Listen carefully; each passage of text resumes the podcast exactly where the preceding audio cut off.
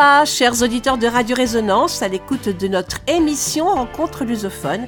Vous êtes bien sur la fréquence 96.9 de Radio Résonance à Bourges et sur Internet pour ceux qui habitent un peu plus loin. Soyez les bienvenus sur notre antenne. Ce soir, comme d'habitude, ce sera Jeff, Manu et Hélène pour vous accompagner pendant cette heure d'antenne. Bonsoir les garçons. Bonsoir tout le monde, bonsoir Hélène, bonsoir Jeff. Bonsoir, bonsoir à toutes, bonsoir à tous. Bonsoir. Donc aujourd'hui, on réexplique les places qui ont, sont interchangeables. Oui, hein. ça a changé un petit peu. C'est Manu à l'animation avec Hélène et c'est Jeff à la, à- à À la technique. À la Mhm. technique. C'est ton poste préféré. Oui, bien sûr. Oui. Aurais-tu une petite phrase en portugais nous dire Non, j'en ai pas préparé. Ah, c'est pas bien. Non, prépara isso. Rien. Oh là, oh là, ta Non, prof de portugais, je crois qu'elle va te corriger la- euh, mercredi. Donc, ce soir, Manu, ce sera une émission nostalgique, n'est-ce pas? C'est ça. Tu nous refais revisiter les années 80 au Portugal et voir un peu Ouais. comment le pays a surmonté l'après-révolution et la manière dont il est rentré euh, dans l'ère moderne avec euh, l'entrée dans la CE, Oui, bah C'est oui, ça, hein. C'est la, décennie de, de l'ère moderne. avec les musiques qui vont avec, j'imagine. Oui, avec les musiques. Donc on ne manquera pas de danser sur notre chaise. Ah, si tu veux mettre, sur la table, vas-y. Euh, non, sur la chaise, c'est suffisant. Pronto, Jeff Bora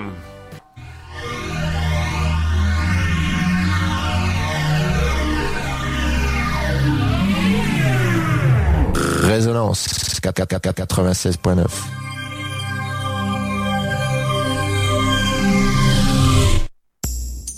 Sur Rencontre lusophone, on n'est pas à l'abri d'un coup de gueule ou d'un coup de cœur. C'est la petite chronique. C'est la petite chronique. Hier, c'était un jour férié au Portugal. On était le 8 décembre, jour de l'Immaculée Conception, une journée qui invoque la vie et la vertu de la Vierge Marie, mère de Jésus, ce prophète, conçu sans défaut, c'est-à-dire sans la marque du péché originel. Un fait mystérieux et étrange qui, le 8 décembre 1854, a en tant que tel reçu l'honorable appellation de dogme catholique. Ce qui signifie que ce jour du 8 décembre est depuis devenu une date de grande importance pour l'Église catholique. Et donc figurez-vous qu'au Portugal, la Vierge Marie est une tête couronnée, car l'histoire raconte qu'en 1646, le roi Jean IV du Portugal avait organisé une cérémonie solennelle à Vila Viçosa pour la remercier de la restauration de l'indépendance du Portugal vis-à-vis de l'Espagne et plus précisément de la dynastie castillane des Philippes. Une indépendance fièrement gagnée six ans plus tôt, le 6 1er décembre 1640. Et donc, ce jour précis du couronnement de la Vierge Marie, nous étions le 25 mars 1646. Ce jour-là, le roi s'est rendu à l'église de Notre-Dame de la Conception pour couronner sa statue, la déclarant ainsi sainte patronne et reine du Portugal. Depuis ce jour, plus aucun roi portugais n'a porté de couronne sur sa tête.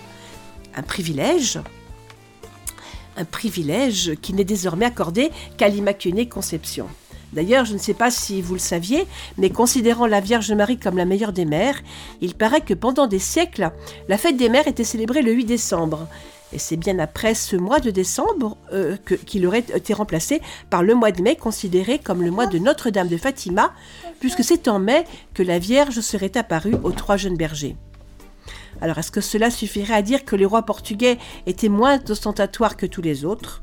Je ne pense pas, sincèrement.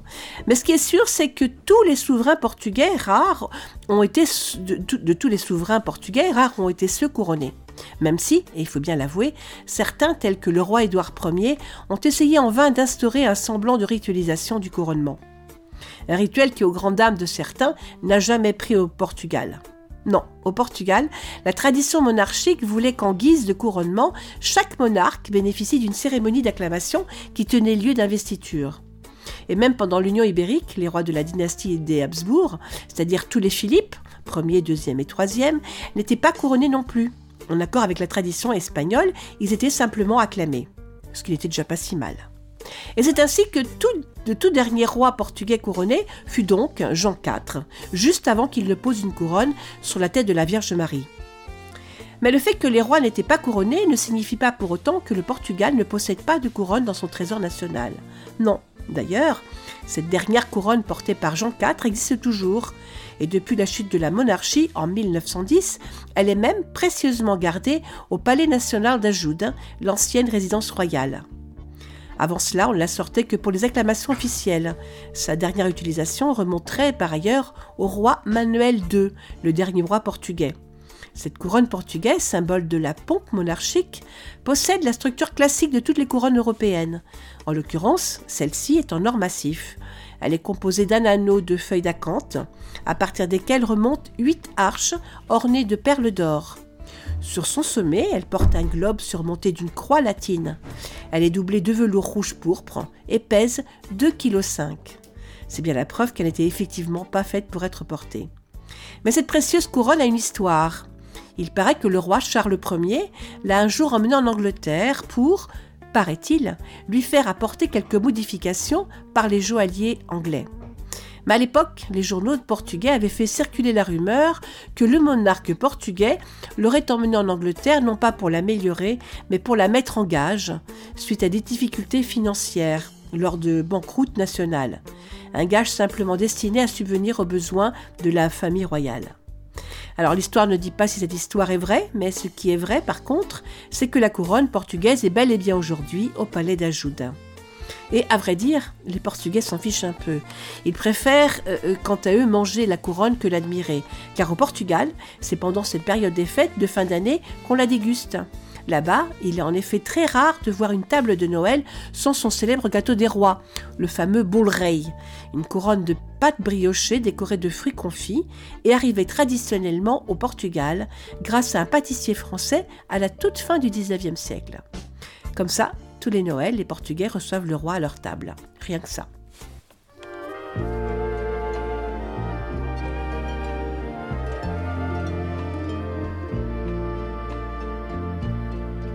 Pescador da barca bela, onde vais pescar com ela? Que é tão bela, oh pescador, que é tão bela, pescador da barca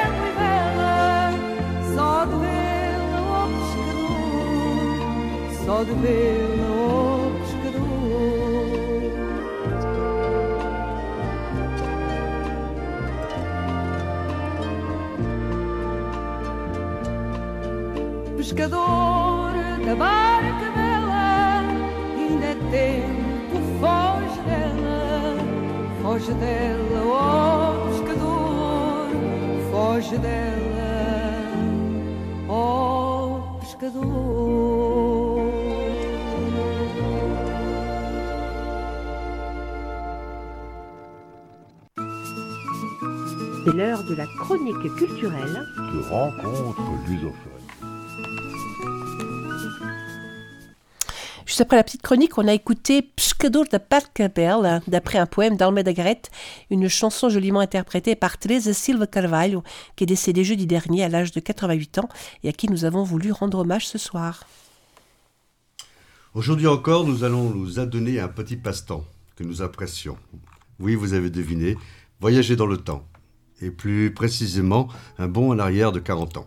Je veux parler des années 80, la décennie de nos 20 ans. Elle fut intense, que ce soit en histoire que musicalement. C'est simple, on l'a pas vu passer, tellement qu'on s'est pas emmerdé. Nous retournons et nous replongeons avec délectation dans cette période riche en événements, mais au Portugal, car ce fut assez mouvementé également dans notre pays natal. Bon, arrêtons la léprose et soyons plus sérieux.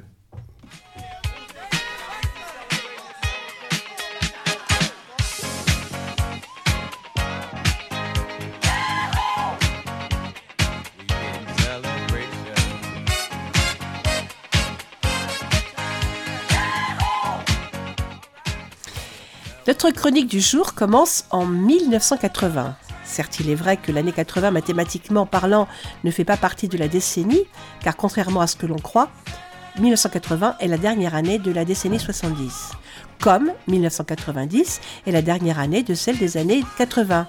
Ou mieux, l'année 2000 est la dernière année de, du 20e siècle, et non la première du 21e siècle. Vous me suivez?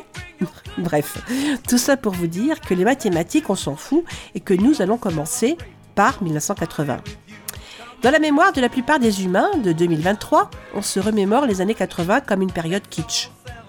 L'époque où on avait le droit de fumer partout, mais pas vraiment partout, les excès en tout genre, les soirées de cuite, les gens qui conduisaient comme des cinglés, à toute berzingue, bourrés comme des coins. Maintenant, il est vrai qu'à cette époque, rare était le week-end où on ne déplorait pas dans un accident de la route et la mort de jeunes en sortie de boîte, et assez souvent le samedi soir, que ce soit en France ou au Portugal d'ailleurs. On dit aussi que c'est l'époque des feuilletons ringards, des moustachus nostalgiques des années pas de def, et puis, moins drôle, l'apparition de la terrible épidémie du sida, qui fait également un ravage dans la jeunesse portugaise. Mais non, ce n'est pas que ça, heureusement d'ailleurs. Après l'idéologie des années 60 et la décade 70 marquée par la révolution des œillets de 74, l'heure est à la normalité retrouvée. Du moins, c'est ce qu'une minorité de Portugais aspire. Vivre en démocratie et surtout à l'européenne. Cette décennie est la décennie de l'âge d'or du rock portugais. Elle voit également le Portugal entrer dans l'Union européenne, un niveau de vie qui monte en flèche, sans parler de la télévision portugaise qui voit désormais la vie en couleur. Et enfin, c'est aussi la décennie de Michael, Jackson, de Madonna, de la guerre des étoiles, de Retour vers le futur, d'Indiana Jones, du Rubik's Cube, du magnétoscope et du CD numérique. Et puis, de la chute du mur de Berlin, et ça, c'était pas rien.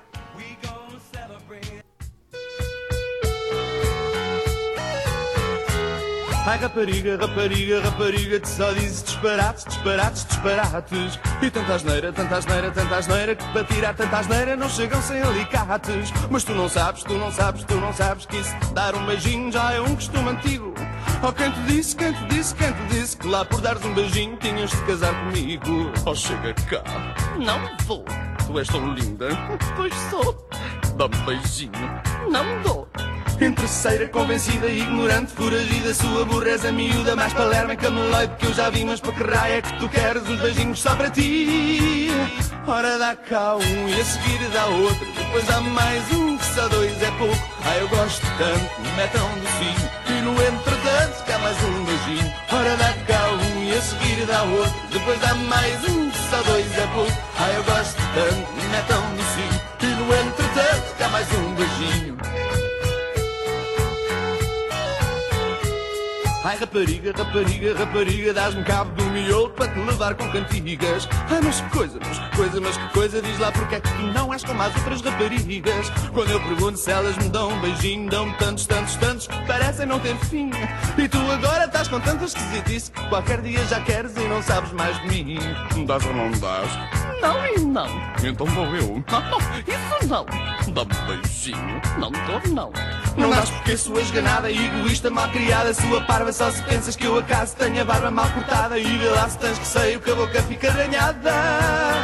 Ora dá cá um e a seguir dá outro, depois dá mais um, que só dois é pouco. Ai eu gosto tanto, não é tão docinho, e no entretanto cá mais um beijinho. Ora dá cá um e a seguir dá outro, depois dá mais um, que só dois é pouco. Ai eu gosto tanto, não é tão docinho, e no entretanto cá mais um beijinho. Então falar. Já viste? Faço força. Perfeito. Dá um beijinho. Chatice. Analfabrota, pestilenta, hipocondríaca, avarenta, bexigosa. Vou comprar um dicionário que só tenha nomes feios, que é para eu te chamar todos, até tu teres ouvidos cheios. Ora dá cá um e a seguir dá outro. Depois dá mais um, só dois é pouco. Ai, eu gosto tanto, não é tão docinho. E no entretanto, dá mais um beijinho. Ora dá cá um e a seguir dá outro. Depois dá mais um, só dois é pouco. Ai, eu gosto tanto, não é assim. E no entretanto, cá mais um beijinho. Ora dá cá um e a seguir dá outro Depois dá mais um que só dois é pouco Ah, eu gosto tanto, não é tão docinho E no entretanto cá mais um beijinho Ora dá cá um e a seguir dá outro Depois dá mais um que só dois é pouco Ah, eu gosto tanto, não é tão docinho E no entretanto cá mais um beijinho. Ora dá cá um e a seguir dá outro. Depois dá mais um só dois é pouco. Ah, eu gosto tanto, não é tão docinho. No entretanto cá mais um beijinho. Ora dá cá um e a seguir dá outro. Depois dá mais um, só dois é pouco. Ai, eu gosto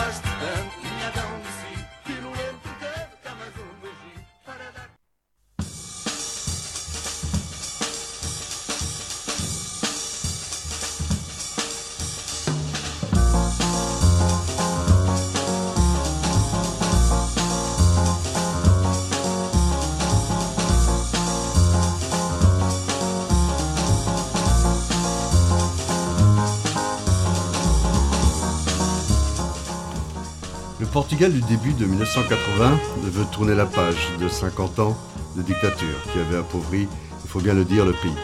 C'est le plus pauvre des États du vieux continent. Au point que certaines mauvaises langues et fourbes, cela va de soi, disent du Portugal qu'il est le tiers-monde de l'Europe. C'est simple, il y a tout à reconstruire, mais le courage est là. Il est vrai que la démocratie est revenue dans le pays depuis six ans. Il ne reste plus de cet empire colonial fabuleux, hérité de nos ancêtres, que les Açores, Madère et le comptoir de Macao en Chine. Mais en 1987, le gouvernement portugais d'alors prend la décision de le rétrocéder aux Chinois en 1999. Avait-il le choix? D'autant que le Royaume-Uni, au même moment, se décide de laisser Hong Kong en 1997, également à la Chine. En 1980, le Portugal est encore gouverné par un militaire. Les mauvaises habitudes subsistent toujours dans les administrations, la corruption et les passe-droits continuent à être la norme dans les hautes sphères. On voit encore dans les principaux postes administratifs des personnages en uniforme militaire, et on sent bien quand même que l'héritage salazariste est encore un peu présent. Même, même si la PIDE n'existe plus, quelques membres de la GNR ont encore la matraque un peu leste et n'hésitent pas à la sortir. L'infrastructure routière est dans un pitoyable état. Le nombre de morts sur les routes reste un des plus élevés d'Europe. Il faut dire que les Portugais roulent comme des cinglés. Le niveau de vie des gens habitant au Portugal a 30 ans de retard par rapport à la France. Le salaire moyen d'un Portugais de 1980 est de l'ordre de 7500 escudos. Toute proportion gardée, cela équivaut à environ 37 euros. Et puis, les classes moyennes sont quasiment inexistantes. Le pays ne peut plus s'appuyer sur ses anciennes colonies. De plus, il lui faut subvenir aux besoins de 500 000 retournados. Tous ces anciens colons qui débarquèrent en 1975 et qui détenaient les richesses et les pouvoirs dans les différents pays d'Afrique colonisés. Et qui durent se sauver sans rien emmener, la queue entre les jambes, c'est qu'à de le dire, sous peine d'être mis à mort par les indépendantistes. En quelques années, le chiffre démographique du Portugal fait un bond. On voit affluer dans les villes et dans le moindre village de l'intérieur du pays innombrables de personnes, hommes, femmes, enfants, originaires d'Afrique. Car la plupart, il faut bien le dire, sont nés en Afrique. Et contrairement à ce que l'on peut croire, ou plutôt à ce que l'on voudrait croire, ce n'est pas tout le temps convivial et accueillant. Il arrive que des conflits éclatent entre Portugais de la métropole et Retornados, car ces derniers continuent obstinément à avoir, comment dire, un comportement non adapté au Portugal, et qu'ils avaient coutume de pratiquer en Angola ou ailleurs. Vous pensez bien que cela ne passe pas. Les Portugais d'alors, avec un certain Mario Soares en tête, n'ont que d'autres solutions pour éviter l'impasse ou voir s'engouffrer irrémédiablement le pays que d'intégrer l'Union européenne. Mais autant vous dire que cela ne sera pas un long fleuve tranquille, loin de là. Et dans l'Europe des Neufs, tous ne voient pas d'un bon œil l'arrivée du Portugal dans la CE, surtout un certain Valéry Giscard d'Estaing, président de la République française de 74 à 81. Lui et son gouvernement mettront d'ailleurs leur veto sur l'entrée du Portugal. Il est persuadé que ce petit pays ibérique sera un frein à l'expansion de l'Europe et qu'il n'apportera rien de bon au sein de la CE. Car avant tout, les Européens, Français et Allemands en tête, veulent montrer aux Américains et aux Russes malgré que la guerre froide est quelque peu atténuée, qu'il va falloir compter sur le vieux continent dans l'échiquier du monde. Et ce, malgré l'arrivée tonitruante du Japon, qui sera suivie plus tard par la Chine. Vers la fin des années 70, ce n'est pas gagné, et les candidatures portugaises et espagnoles sont en stand-by.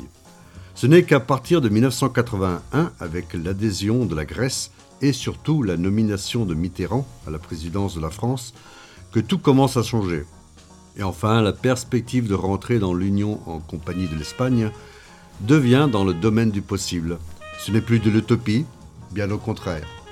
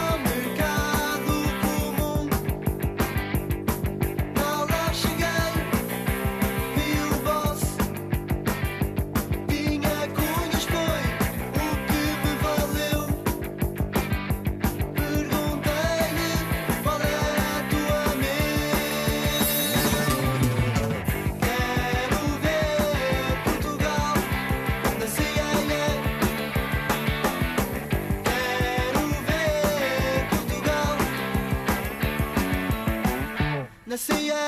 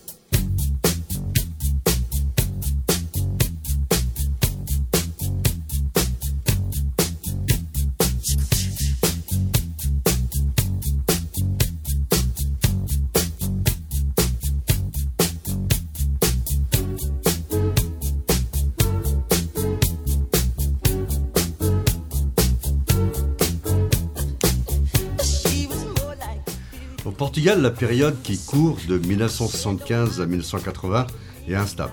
L'euphorie démocratique retrouvée est quelque peu chaotique. Les gouvernements se succèdent, les coups d'État se succèdent. En fait, le pays devient le nouveau terrain de jeu des Américains et des Russes, avec la guerre froide finissante en toile de fond. Ces derniers, plusieurs fois, tentent d'instaurer un régime communiste au Portugal. Quelle dérision cela aurait, été, le communisme dans le beau pays de la Vierge de Fatima, qui est précisément le symbole de l'anticommunisme? En 1980, enfin, tout ce charivari, malgré quelques remous dans les années qui suivirent, s'est calmé. Une démocratie plus stable s'installe. Mais malgré tout, les habitants, et nous, simples immigrants, avons le, le sentiment que le Portugal est mis de côté, au banc de l'Europe en quelque sorte. Ce fut assez perturbant pour les gens qui vécurent cette période. Pour tous les Européens, il faut un passeport en règle pour passer les frontières portugaises, même pour leurs voisins espagnols. Les douaniers portugais opèrent des fouilles drastiques et systématiques sur toutes les voitures qui passent. Les déclarations de marchandises emportées doivent être précises et il y a rarement des passe-droits, à part peut-être mettre quelques petits billets dans certaines petites mains. Mais il est vrai que le plus pénible, c'est pour les immigrants portugais qui partent en vacances au mois d'août dans leurs villages respectifs, et plus particulièrement pour les jeunes en âge de faire l'armée. Il leur faut, en plus d'un passeport à jour, des papiers militaires, un document qui doit impérativement être oblitéré à chaque passage de la frontière, aller comme retour. Mais avant tout, petite explication. Les guerres coloniales ont cessé officiellement en 1975 avec la dépendance de l'ensemble des anciennes colonies portugaises. À partir de là, le besoin de nouveaux conscrits dégringole. Et oui, il n'y a plus de guerre et donc plus besoin de soldats. Alors au Portugal, une politique de recrutement militaire se met en place. Et comme il y a beaucoup de jeunesse, autant en profiter. Alors on profite, on envoie un jeune sur sept à l'armée. Une méthode assez aléatoire car on ne prend pas en compte la volonté du jeune adulte. Consentant ou pas, il fera son armée. D'autant qu'à cette époque, le service militaire est d'environ 18 mois encore. Mais pour les jeunes immigrants en âge de jouer aux petits soldats, dont j'en faisais partie, c'est une autre paire de manches. Ils doivent s'acquitter d'une taxe militaire pour pouvoir circuler librement au Portugal, sous peine d'être envoyés illico et presto sous les drapeaux. Du moins, pour ceux qui aiment passer les vacances du mois d'août au Portugal. Beaucoup n'ayant pas de travail en France choisissent l'option de faire l'armée, d'autant que les guerres coloniales avaient fini depuis belle lurette. Mais la majorité préfère, plutôt payer la taxe. Ce n'était pas non plus la mer à boire. On devait payer l'équivalent en escudos de 300 francs de l'époque à 18 ans et le reste 700 francs 10 ans plus tard à l'âge de 28 ans. Pour ma part, je n'ai jamais payé la deuxième partie de la taxe militaire, car entre-temps, le Portugal était rentré dans l'Union européenne et les frontières s'ouvrirent. Une nouvelle ère de l'histoire du Portugal commença. Zubi!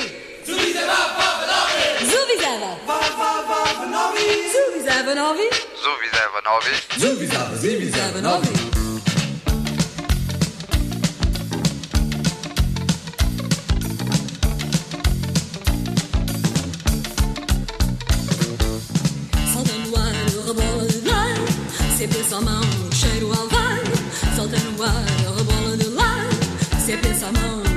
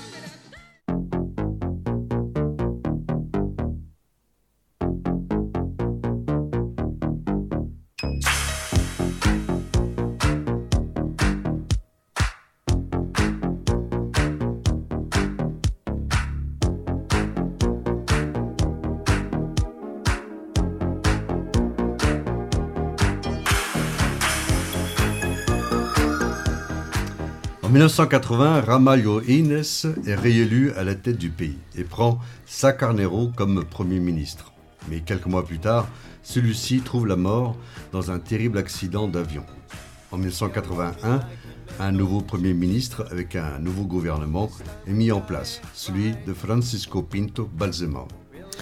Et pourtant, la décennie avait bien commencé. Le 8 mars 1980, la RTP, la télévision portugaise, prend de la couleur, une vraie révolution.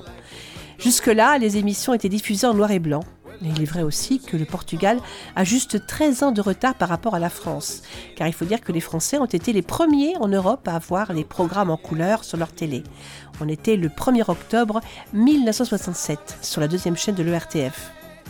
Maintenant, il faut dire qu'en 67, même en France, avoir une télévision en couleur était un luxe que peu de gens pouvaient se payer. Et puis, toujours dans le domaine de l'audiovisuel, deux ans plus tard, en 1982, à la télévision portugaise, on voit arriver une véritable révolution, avec l'arrivée tonitruante de la première télénouvelle portugaise sur les ondes de la RTP. Est-ce utile de vous dire le nom? Alors, c'est cadeau. Villa Faille, évidemment. Le réalisateur était Nuno Teixeira. Que dire de plus? Que ça raconte l'histoire ô combien mouvementée d'une famille de riches? Original, n'est-ce pas? Au début des années 80, un constat alarmant préoccupe les dirigeants portugais. Le fort taux d'illettrisme au sein de la population, un des plus élevés d'Europe. Pourtant, un plan d'alphabétisation avait été mis en place en 1977, mais les résultats peinaient à venir. Le clergé, encore puissant et encore beaucoup de présence dans l'enseignement, prennent la patte. Et oui, des gens trop instruits risqueraient d'être moins assidus lors des offices dominicaux. En 1970, le taux d'illettrés au Portugal était de l'ordre de 30%, ce qui est énorme, il faut bien le reconnaître. 15 ans plus tard, en 1985, il n'est plus, si j'ose dire, que de 16%, avec une différence notable entre les hommes et les femmes. Ces dernières ont un taux de 21%, alors qu'il n'y a que 12% chez les hommes. On sait que vers la fin de la décennie, les pouvoirs publics se heurteront au travail clandestin des enfants, encore trop répandu. Des enquêtes sont menées en 1989. Elles démontrent que pas loin de 100 000 enfants, dont certains n'ont que 6 à 7 ans, travaillent. Et a fortiori, ne fréquentent pas les bancs de l'école. Essentiellement dans l'industrie textile et des manufactures de chaussures. Tout cela n'est en rien l'alphabétisation des jeunes et des enfants, d'autant que les films, les séries et les dessins animés étrangers ne sont pas adaptés en langue portugaise et la RTP a toujours fait le choix, et même encore aujourd'hui, tout du moins pour les films, de passer des versions originales avec les sous-titres en portugais, alors que les programmes des chaînes espagnoles voisines sont tous adaptés. Ce qui fait que les enfants portugais, notamment les petits, les tout petits, préfèrent regarder leurs dessins animés favoris en espagnol plutôt que de regarder la RTP nationale et être obligés de lire les sous-titres. En plus, les programmes sont pratiquement identiques dans les deux pays et pour des enfants de 5 à 10 ans, il est tout de même plus facile de comprendre une langue plutôt que de la lire. Résultat des courses, aujourd'hui, l'immense majorité des Portugais habitant au Portugal savent parler l'espagnol. C'est bien un signe que le Portugal s'ouvre au monde extérieur dans ces temps-là. C'est le 24 mai 1980, la visite officielle du président des États-Unis, Jimmy Carter. Il est accompagné de son épouse et de sa fille. Après que Force One ait atterri sur l'aéroport de Lisbonne, le président portugais Ramalho Indes et plusieurs membres de son gouvernement les accueillent en grande pompe. Le 13 mai 1981, le pape Jean-Paul II est victime d'une tentative d'assassinat sur la place Saint-Pierre à Rome.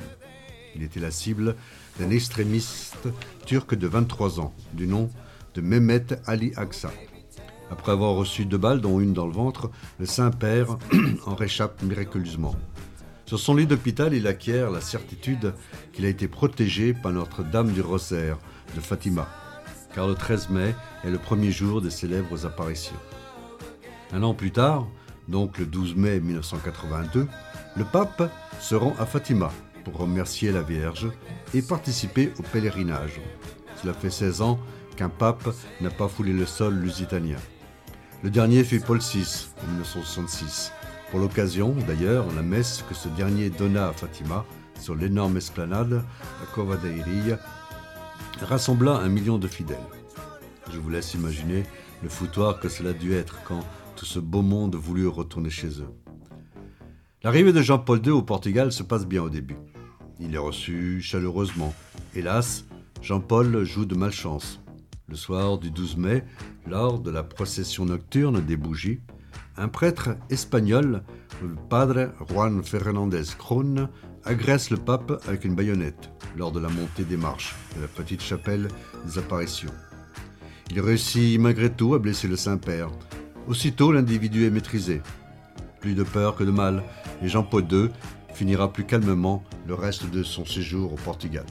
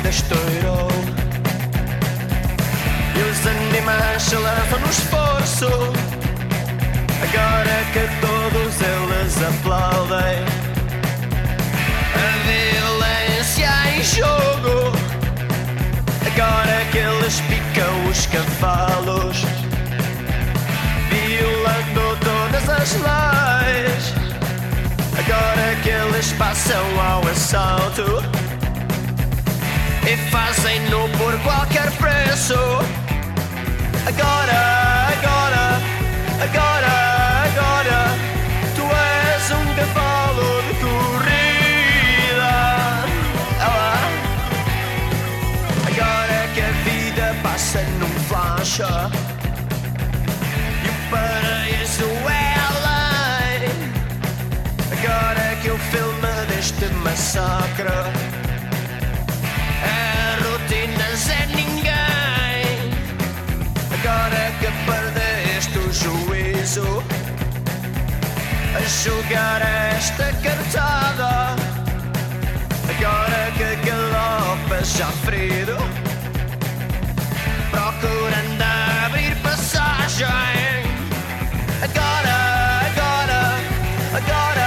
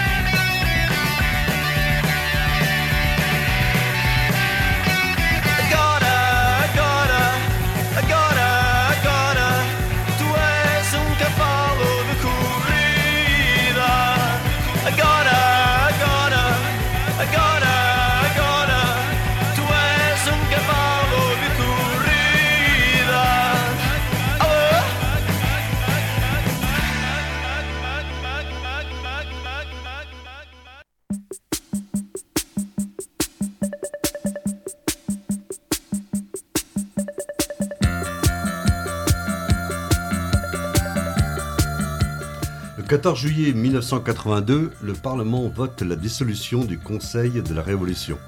Cela n'est peut-être rien, mais ça permet qu'enfin l'armée ne peut plus s'ingérer dans les affaires de l'État, ce qui en soi est une énorme avancée.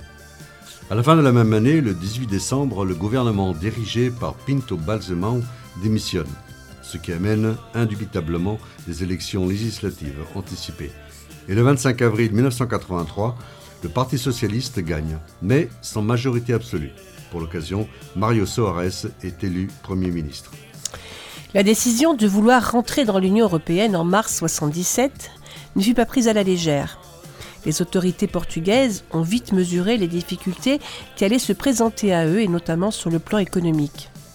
Malgré tout, la Commission européenne donne un avis favorable et autorise le début des négociations. Tous les partis, à l'exception du Parti communiste portugais, seront favorables à l'adhésion de leur pays à la CEE. Il faut dire, en passant, que la décision de l'intégration européenne a surtout été une décision prise par les élites politiques qui se sont succédées et non due à une quelconque demande populaire. Car la population dans sa globalité ne voyait pas trop à l'époque l'intérêt de rentrer dans la CEE. À partir de 1982 et avec la fin des dualités des civils et des militaires dans la vie politique, les négociations s'accélèrent.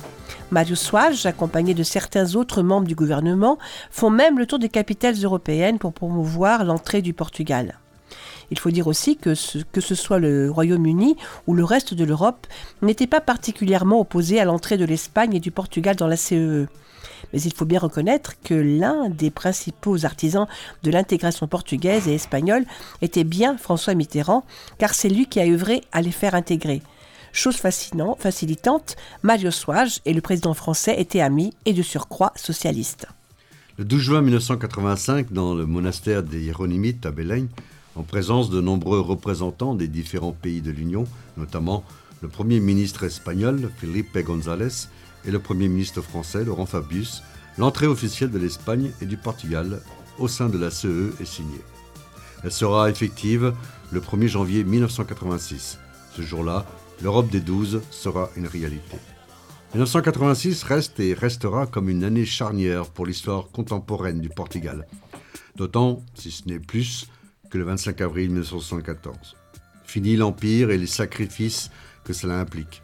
Enfin, l'ère moderne s'ouvre devant 10 millions d'habitants, avec ses joies, mais aussi, les Portugais apprendront quelques décennies plus tard, les désillusions. Mais pour l'heure, il faut se mettre au travail et retrousser les manches, car il y a du boulot. D'ailleurs, l'argent de l'Union européenne ne tarde pas à arriver. En février 1986, Mario Soares est élu à la présidence portugaise. C'est le premier civil, depuis la Révolution des œillets, à obtenir la plus haute distinction gouvernementale portugaise. Cavaco Silva, en juillet 1987, remporte les élections législatives. Pour la première fois, depuis le retour de la démocratie, un Premier ministre à la majorité absolue et n'est pas obligé euh, qui a la majorité absolue n'est pas obligé de constituer un gouvernement de coalition. D'autre part, la même année, une des figures marquantes de 1974, Otello de Carvalho, est condamné à 15 ans de prison ferme. Il est accusé d'être un, un des dirigeants d'un groupe d'extrême gauche, le FP25, responsable de plusieurs attentats.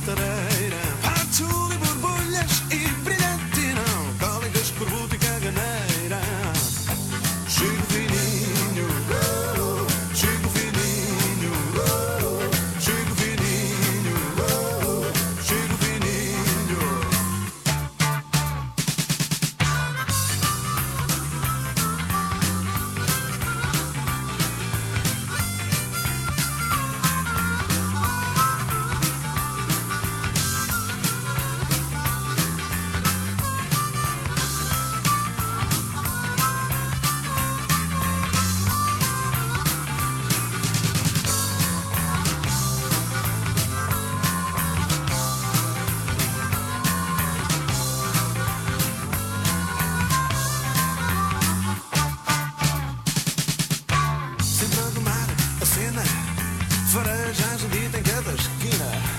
A vida só tem um problema O ácido com muita estricnina Da cantareira baixa, da baixa cantareira Conhece os flipados todos da gigeira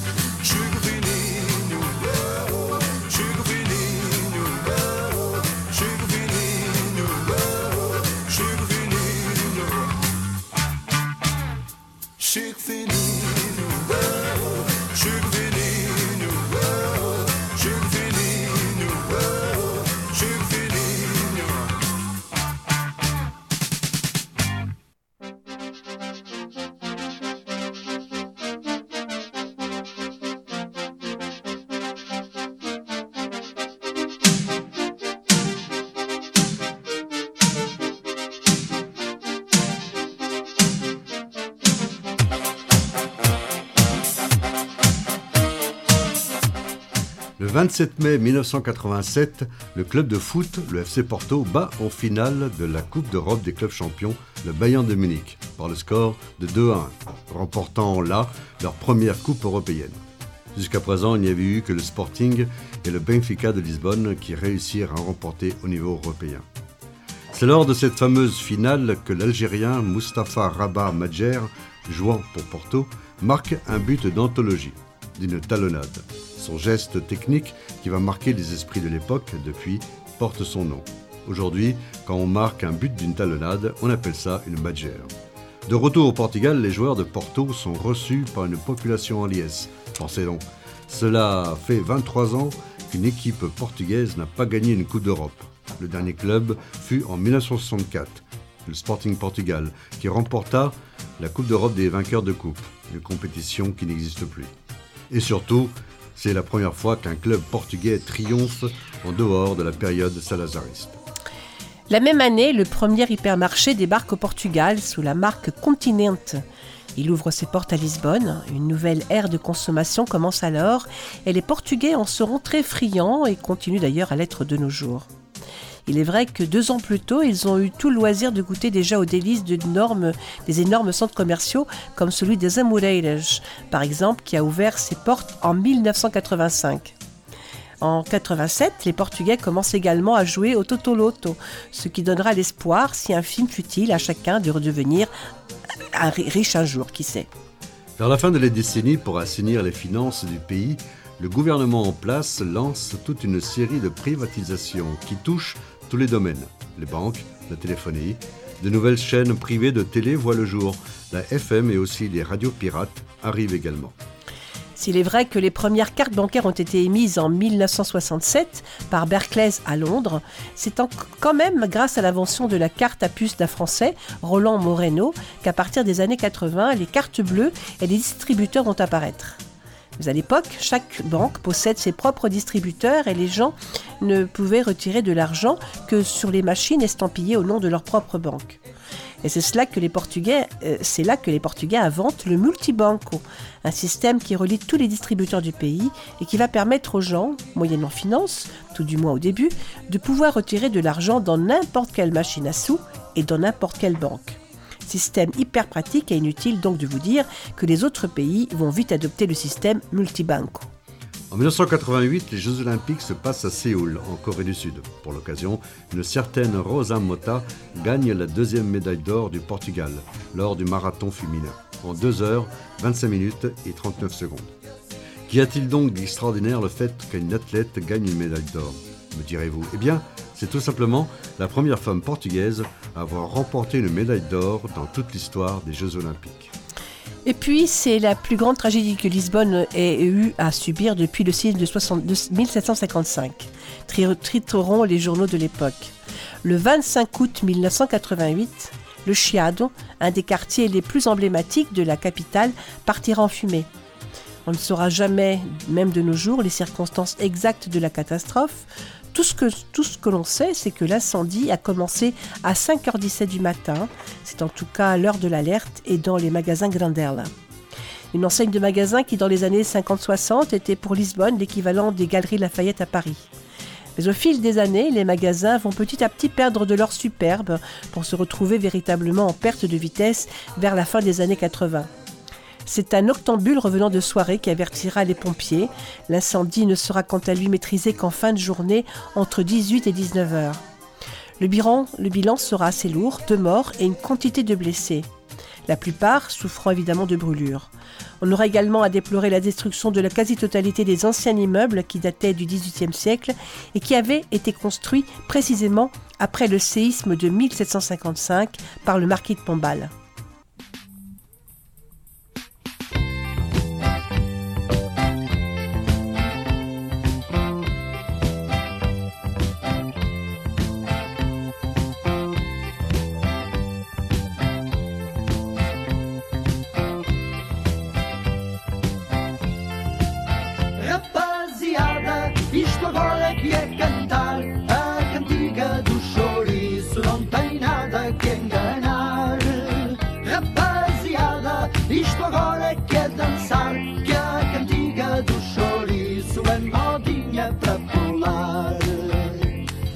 Chouriço que era muito atiradiço. Estava lá no salsicheiro pendurado o dia inteiro. Até que um dia foi pesado e vendido desgraçado a um soldado cozinheiro.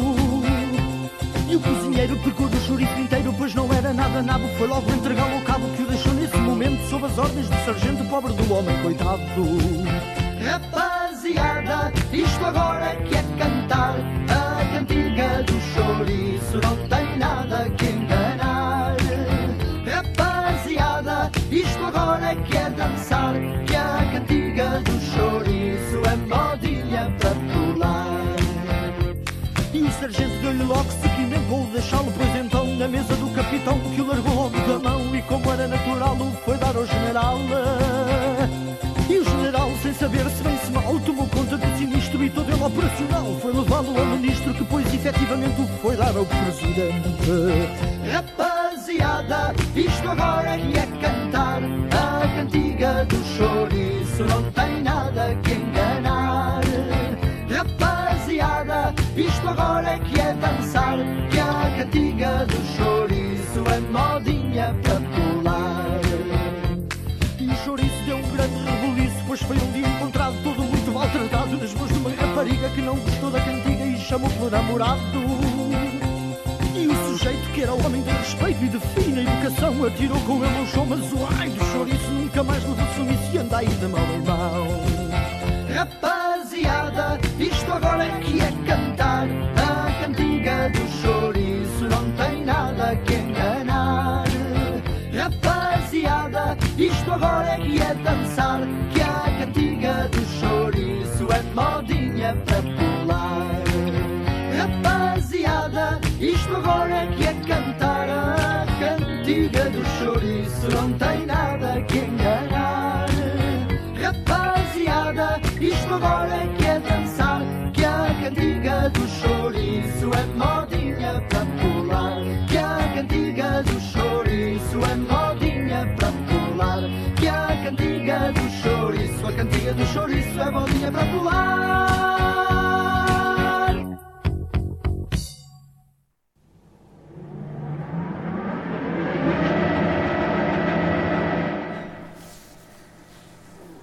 À l'orée des années 90, le Portugal est bien intégré dans l'Union européenne, avec cerise sur le gâteau, un des meilleurs taux de croissance de la CEE.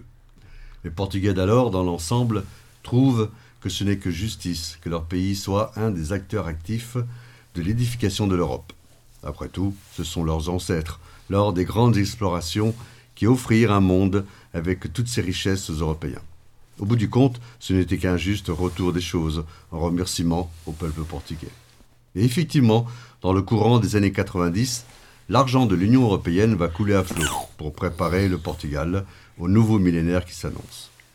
Eh bien voilà, notre petite escapade dans les années 80 est finie, en espérant que vous avez aimé nous accompagner. Ce furent sans conteste, à quelque chose près, des années merveilleuses pour tous ceux de ma génération. Et c'est bien normal, nous étions jeunes, beaux et cons. Nous avions confiance en l'avenir, pensant qu'il serait beau et radieux. Ah, cruelle désillusion, mais bon. Mais arrêtons là cette mièvre nostalgique qui nous gagne, et comme disait un philosophe bien connu, dont j'ai oublié le nom, les plus belles années d'une vie sont celles que l'on n'a pas encore vécues.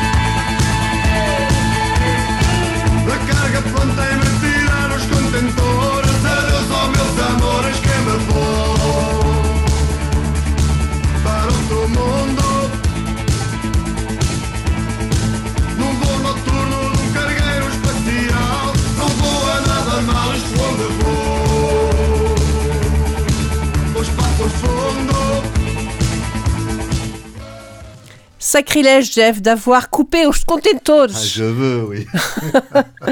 Bon, ainsi se termine malheureusement notre émission. Merci Manu de nous avoir fait revivre cette belle décennie des années 80 et, et de nous avoir permis d'écouter des tubes comme Billie Jean, Enola Gay, Dolce Vita de Paul Ryan. Alors moi je vous dis à samedi prochain, bon week-end À à, samedi tous. prochain. Un maximum de musique, un maximum de son. 96.9. C'est Radio Résonance. De, de, de générique.